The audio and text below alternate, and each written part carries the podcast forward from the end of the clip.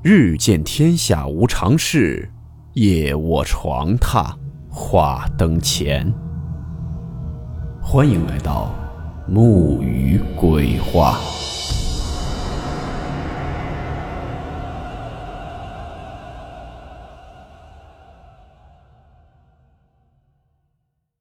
大家好，我是木鱼。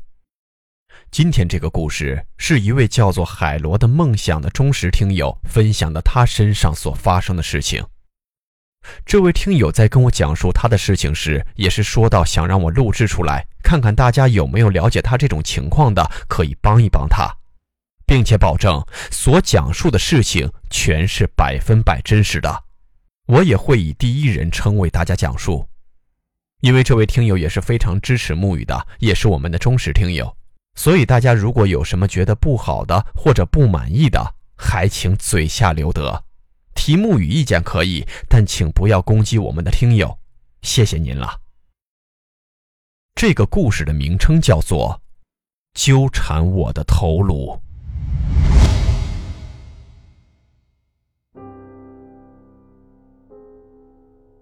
我有一个奇怪的命格，天津人习惯叫我这样的人是花姐。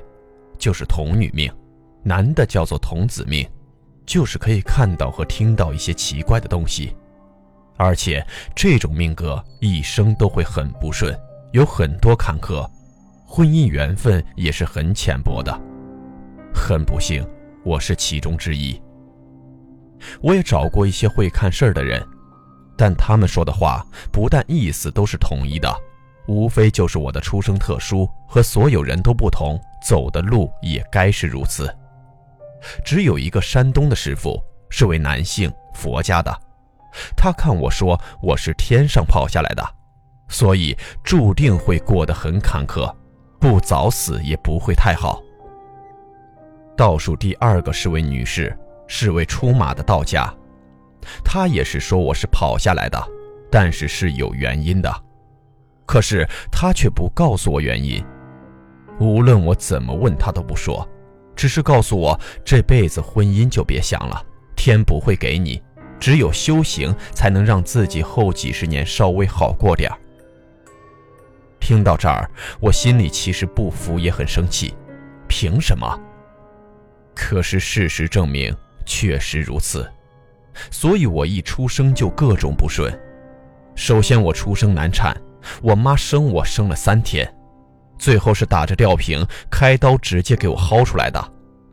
护士说，打开肚子的时候看到的也是挺不可思议的，说我就是不愿意出去，手里拿着脐带或是什么东西，最后护士不得不拿道具把我头吸住，然后硬是把我拉出去的，所以导致我从小没有头发，要么长得特别慢，要么就是不长。我妈还以为我是有什么病呢，直到三岁以后头发才开始正常长出来，我妈那时候才放的心。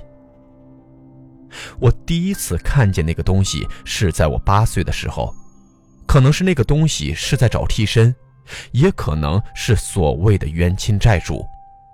那是一个脑袋，应该是古代的脑袋，头发很长，没有身体，晃来晃去的。我每次睡觉总是能半夜突然惊醒，或是鬼压床，或是做一些特别奇怪的梦境。八岁左右的那个梦，我到现在还记得，是不是觉得很假？但我真的保证这些都是真的。到现在为止，差不多有二十多年了，我估计到死这记忆也还是存在，没法抹去吧。那天是个夏天的夜晚。那个时候家里条件不好，没风扇没空调的，家里面就像是一个蒸笼，所以家里天天都会开窗户，其实开不开也都没用，一样很热。我原本是对着窗户睡觉的，可是那天是我这辈子噩梦的开始。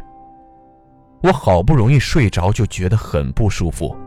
人都是有第六感的，有时候他确实会提醒你，也会救你的命。但是我那个时候太小了，无法分辨，也不知道是什么意思，怎么处理，我就突然惊醒了。醒来的时候就感觉空间是扭曲的，窗户成了一块大屏幕一样的感觉。我不能动，不能说话，除了恐惧，我没有别的想法。我其实看不见他的五官，但是我能感觉到他的情绪是很愤怒，而且是有恶意的，并且有一种感觉是他一直在看着我。我当时吓傻了，想转身无视他，可是我根本没有办法动。那个玩意儿不停地撞着窗户，却又没有声音，我就只能这么看着他一次又一次地撞窗户。之后我也不知道怎么回事，竟然睡着了。从那以后，我的眼睛就不是很舒服了，有时候总感觉有东西在眼球上，可是又看不到有什么。这个噩梦陪伴了我很久，以至于我之后再看到它，几乎都已经麻木了。说不怕是不现实，但是又不那么怕了，因为他每次出场样子都是一样的。情绪也是一样的，无非就是离着我越来越近而已。从那以后，我就落下了毛病，就是睡觉，不管睡的质量怎样，能不能睡着，我绝不会再把脸对着窗户了。一直到现在，这毛病也没改，都是蜷缩着睡觉的。家里是不信鬼神，我爸是当兵退役的，不可能会相信这些事儿，所以我说也和没说一个样。只有我妈还信点儿，但又无可奈何，因为她不懂，也帮不了我。日子这样一天天的过着，到了我十四岁的时候，我不想再上学了，怎么都不愿意去上，也上不下去，就一直想着出去上班挣钱。家里也拧不过我，当时的家庭条件也确实太紧张。我下面有弟弟妹妹，他们需要上学，需要学费，我是老大。于是家里面也便同意了。就这样，我找到了第一份工作，是在一间工厂，一个韩资企业。那段时间算是我最快乐的时光，可是也是我和死神一次次擦肩而过的时光。我是个很笨又后知后觉的人，而且脑洞很大，但是我思想比较简单，没有太多杂念或是乱七八糟的想法。也许正是这个原因，才让我活到了现在吧。有时候我出事都不会跟那方面联系起来，现在再回想起来，只能说我那个时候就是个大傻子，心大的没边儿了。那段时间出的事儿，几乎都是和车产生了爱的火花，不管我怎么躲避或是怎么小心都没有用，次次都是差点被撞或是擦个边之类的。而且那些车几乎都是悄无声息的出现的。可是尽管到了这个地步，我仍然没有往鬼神身上想。我记得有一天，马路上撞死了一个老者，是很简陋的那种驴车，我分不清骡子还是驴，反正就是这么个动物。那个老头的死状我到现在还记得，因为那个死状特别的诡异，他是全成一团那么死的。我没有看到血迹，我不知道别人看到的和我看到的是不是一样。他的身体像一个球一样卷着立着，那是我第一次看见死人。可是为什么没有看见血，我也不太清楚。那个老者的头是夹在腿中间的，这个姿势我真的是无法形容。那头驴却是像死了一样，一直没有动静，就那么站着，耳朵也不动。我看了很久，突然那个玩意儿就叫了一声，吓得我一个哆嗦。但是别人却没有什么太大的反应。撞老头的车跑了，警察来得很慢。警察来之前，我还看到那个老头一直在笑，而且我看到他的脸好像没有五官一样，很平很白。我吓得赶紧往家跑。然后我就听到了一阵很难听的笑声，特别的刺耳，我头都不敢回的逃回家了。但是我并没有生病发烧，从那以后我就开始和车较上劲儿了。最严重的一次是有一天我爸接我放学，有一辆大卡车经过，那辆车很长，我当时穿的是桃花红色的那种衬衣，裤子是浅蓝黑的，一双白色的胶鞋。然后突然我的衣服就莫名其妙地挂到了那卡车后面了。我当时不能说话，也不能喊叫，一直被那卡车拖拉了很久。我想哭，但是我的眼泪也流不出来。我爸发现我没了，就到处的找，也不知道他是怎么找到的。找到我的时候，我衬衫上面都是血迹，我爸也吓了一跳。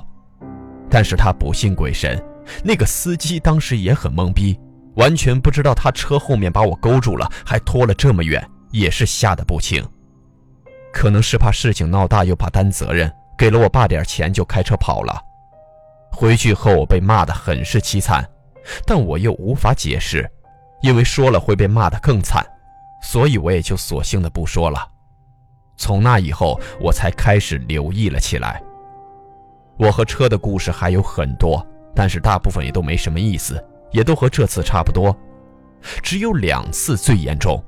因为我的自行车都变形了，而我半点事儿都没有。每次都是那司机被吓得要死。最后一次被车撞，是我下了早班回家的时候，一辆小卡车把我给撞了，有点严重。我和自行车全部卷进去了，自行车也变形，彻底报废了，修都修不了。而我皮都没磕破。重点是，正常来说，卡车下面我应该是趴着的。可是当时的空间，我竟然可以坐起来。我知道这根本不可能的，但是那个时候确实是那样的，而且我在车底看见了两个白色的人一直在看着我，但是他们不说话，我也不说话，当时也是不敢说，因为我不知道他们是什么。他们一直就在我身边看着我，并不说话，直到警察来了，把我弄出去，问我怎么回事儿。我不会说谎，我和警察说那地是软的，我没什么事儿。警察就说可能是头撞坏了，先带他去医院吧，回来再说。那个时候没有手机，都是座机，于是我的邻居也是我的同事，给家里打了电话，告诉他们我出车祸了，头被撞坏了。我妈听完了就慌了，哭着去找我爸。那个时候他没说是哪个医院，可能也确实不知道是哪个医院。父母挨个医院的问，挨个医院的找，我妈哭了一路，我爸脸色铁青。最后找到我的时候，我的状态就是什么事都没有，眼睛发直，对外界没有什么太大的反应。医院检查了我的身体，也是挺好的。可是我那个时候满脑子想的都是那两个白色的人，因为警察来的时候，他们就突然消失了，然后一切变得很正常。然后我发现我确实是趴着的，可是看见他们的时候，我记得我爬起来了，在那儿坐着呢。怎么他们没了，我的姿势就变了？检查几次也是除了轻微惊吓和擦伤外，我什么事都没有。警察当时都惊了，因为那个自行车已经扭曲的不成样子了，而我却一点事儿都没有。警察就奇怪，为什么车扭曲成这样，我却嘛事儿都没有呢？再之后带我去了交通大队，简单说了一下我的事情，怎么检查我都确实没事儿，只有擦破了脸皮。这次回去以后，我就开始不好了，各种看见甚至听见一些东西。那个时候我记得我好像大概是十七岁，于是我就开始接触宗教。因为我知道鬼神存在的话，肯定是有好有坏的，也肯定是一物降一物的，所以我先找了佛家，包括居士之类的。可是他们都说的特别好，就是让我过去，肯定能帮我处理。事实是我去了，却被他们马上赶了出来，说看不了，弄不了，原因也不说，我真的很郁闷。最后一个是同事帮忙找到了个女居士。她开了一间服装店，她店的上面是那种假的花和叶子之类的。我永远忘不了那天的情景，也是一样。之前和同事说的挺好，然后和那个女士也说的挺好，可是我去了，马上气氛就变了。他就在那儿一句话不说的就盯着我看，我脸上也没长字儿，也不长花草的，但他就是死盯着我。我被盯毛了，想走。同事就说：“先别走，弄不了，要知道是什么原因，不然我以后怎么办呢？”我就说好吧，那就在那儿待会儿。我就问我同事：“你这个朋友为什么一句话都不说？他老是盯着我看是什么意思？”同事说他去问问，让我在这儿等会儿。他就过去问了。那个人说了一堆什么，我当时也听不见，就到处的看。可是就在他们正说话的时候，突然房间起了风，一开始还挺舒服，但是渐渐的就开始变得特别冷，刺骨的那种冷。房顶上的那些假花和叶子也开始一直乱响。说实话，我当时没什么感觉，就是觉得很奇怪，却得不到答案。可是同事，尤其是那个居士，脸都绿了，大声地说着：“你快点走出去，快点，以后别来了。”结果我就又一次被扫地出门了，也没有知道什么答案。之后我就等我那个同事出来。谁知道他出来后看我的那个眼神也不太好，他就说我和他们不一样，以后不管做什么一定要小心，脑洞也别那么大了。现在是有保护我的，如果保护我的那个能力没有了，我就会有危险了。说的我当时是一头雾水，我本来还想问更多，但是他说他要回去了，不能和我一起走了，以后这个地方也不要再来了，他怕你。我就更是一头雾水了。我之前从没见过那个所谓的居士，他干嘛要怕我呢？我又是一句话都没来得及说，就被他赶了出去。从此以后，他就很自觉地和我保持了距离，直到慢慢疏远，到最后就不联系了。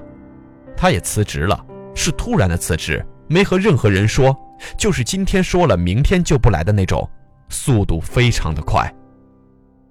在这之后，又是发生了一些更是离奇的事情，也是后面的那些事情让我对佛教产生了抵触。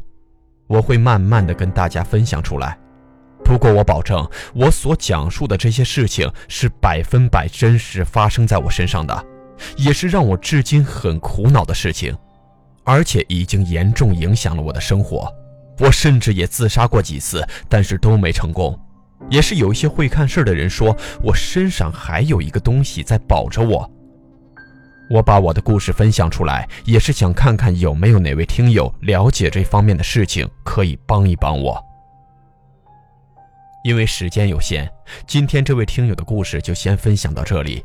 下一期我们会继续给大家讲一讲这位听友身上还发生了哪些不可思议的事情。